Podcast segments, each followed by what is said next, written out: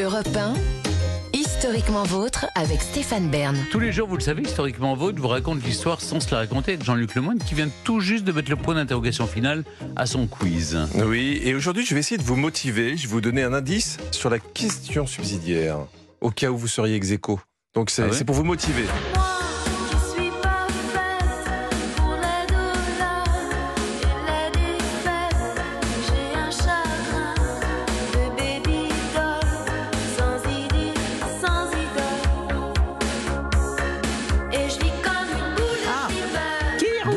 Flipper. Boule de flipper, et où est-ce Ouais. qu'on joue au flipper Dans les bistrots. Dans les bistrots. Je vous emmène au bistrot si vous, si vous êtes bons tous les deux, je vous emmène au bistrot.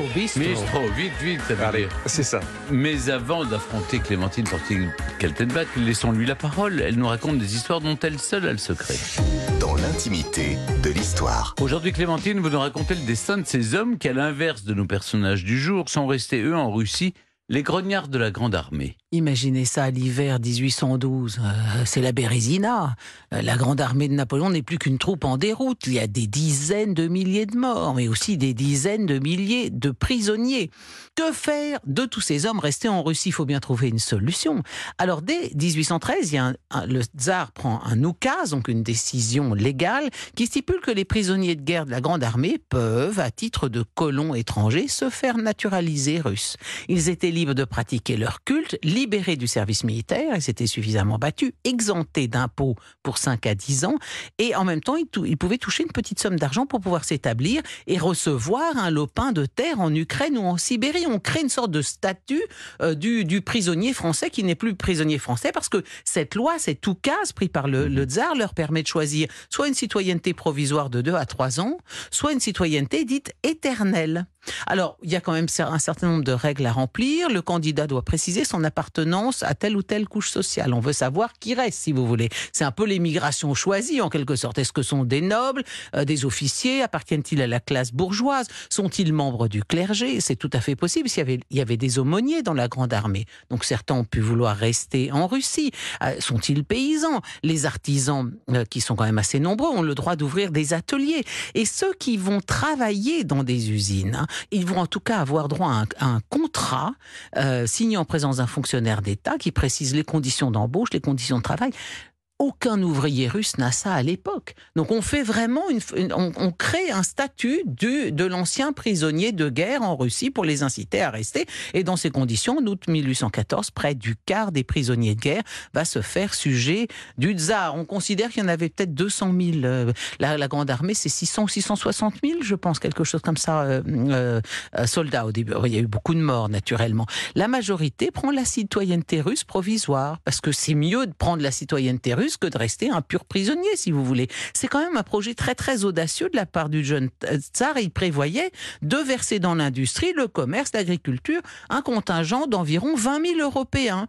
Et d'ailleurs, ces nouveaux Russes, c'est ce que je vous disais tout à l'heure, ils, ils ont été extrêmement surpris de voir qu'il y avait des tas de Français dans l'armée et dans l'administration russe. C'était les émigrés qui avaient fui la France au moment de la Révolution. Et ils sont retombés sur eux là-bas. Alors bon, la- la- cette expérience n'a pas eu l'ampleur attendue parce qu'en fait, euh, en France, Louis XVIII, euh, quand il est revenu au pouvoir, euh, a demandé à Alexandre Ier de rendre les, prisonniers de guerre français parce qu'il y avait eu des coupes claires dans la, courbe démographique française avec les campagnes napoléoniennes. Donc on manquait d'hommes en France, il fallait en récupérer et le roi va donc désigner un commissaire au renvoi accéléré en France des prisonniers de guerre qui se rend en Russie, qui fait publier des annonces en français dans les journaux russes en disant allez maintenant euh, euh, ça suffit, rentrez en France. À l'automne 1814, le premier transport maritime comprenant trois bateaux avec 900 anciens prisonniers de guerre à bord quitte Riga pour le, Havre. Et en fait, à la, fin 1814-1815, la plupart des prisonniers de guerre avaient regagné la France, soit par mer, soit par terre. Mais pas tous, justement. Et tous ceux qui n'avaient pas de famille en France, ceux qui, euh, ont, ont rencontré ou une femme ou lui ont fait un enfant sur place, bon, bah, ils n'avaient pas du tout envie de rentrer. Ils sont définitivement établis sur place. En 1837, la police secrète recense tous les anciens prisonniers prisonniers de guerre fixés en Russie. La plus grande partie se trouve à Moscou et dans sa région. On compte alors 1577 Français, Ah. anciens prisonniers, ainsi que leurs enfants nés en Russie. Des euh, 710 ouvriers, artisans ou propriétaires d'ateliers, 213 commerçants, 654 précepteurs et domestiques. Vous voyez que la, la police du tsar était bien faite. Le record, toute catégorie de séjour en Russie, sera battu par Jean-Baptiste Savin, un ancien officier chef du convoi d'or de Napoléon. Il est fait prisonnier pendant la bataille de la Bérésina. Bientôt, il se trouve à Yaroslav. Il va y gagner sa vie en donnant des leçons d'escrime parce qu'en fait, c'est à peu près tout ce qu'il sait faire. Il va adopter la citoyenneté éternelle. Il se convertit à l'orthodoxie et le voilà devenu Mikhail Andreevich Savin.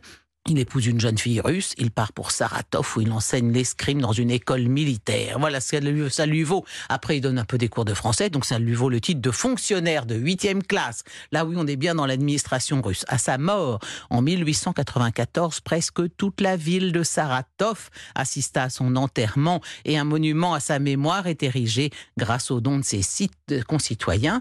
La plaque funéraire porte la mention CJ Mikhail Andreevich Savin, dernier vétéran de la Grande Armée. Et oui, dernier vétéran de la Grande Armée qui décida de s'établir en Russie pour l'éternité.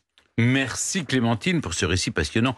Maintenant, c'est le moment de l'émission. Vous le savez, chers auditeurs, je ne contrôle plus rien. C'est Jean-Luc qui prend la main. euh, voilà. C'est, c'est- Oui, je pense que vous voulez. Non, mais en tout cas, la main simplement pour le quiz.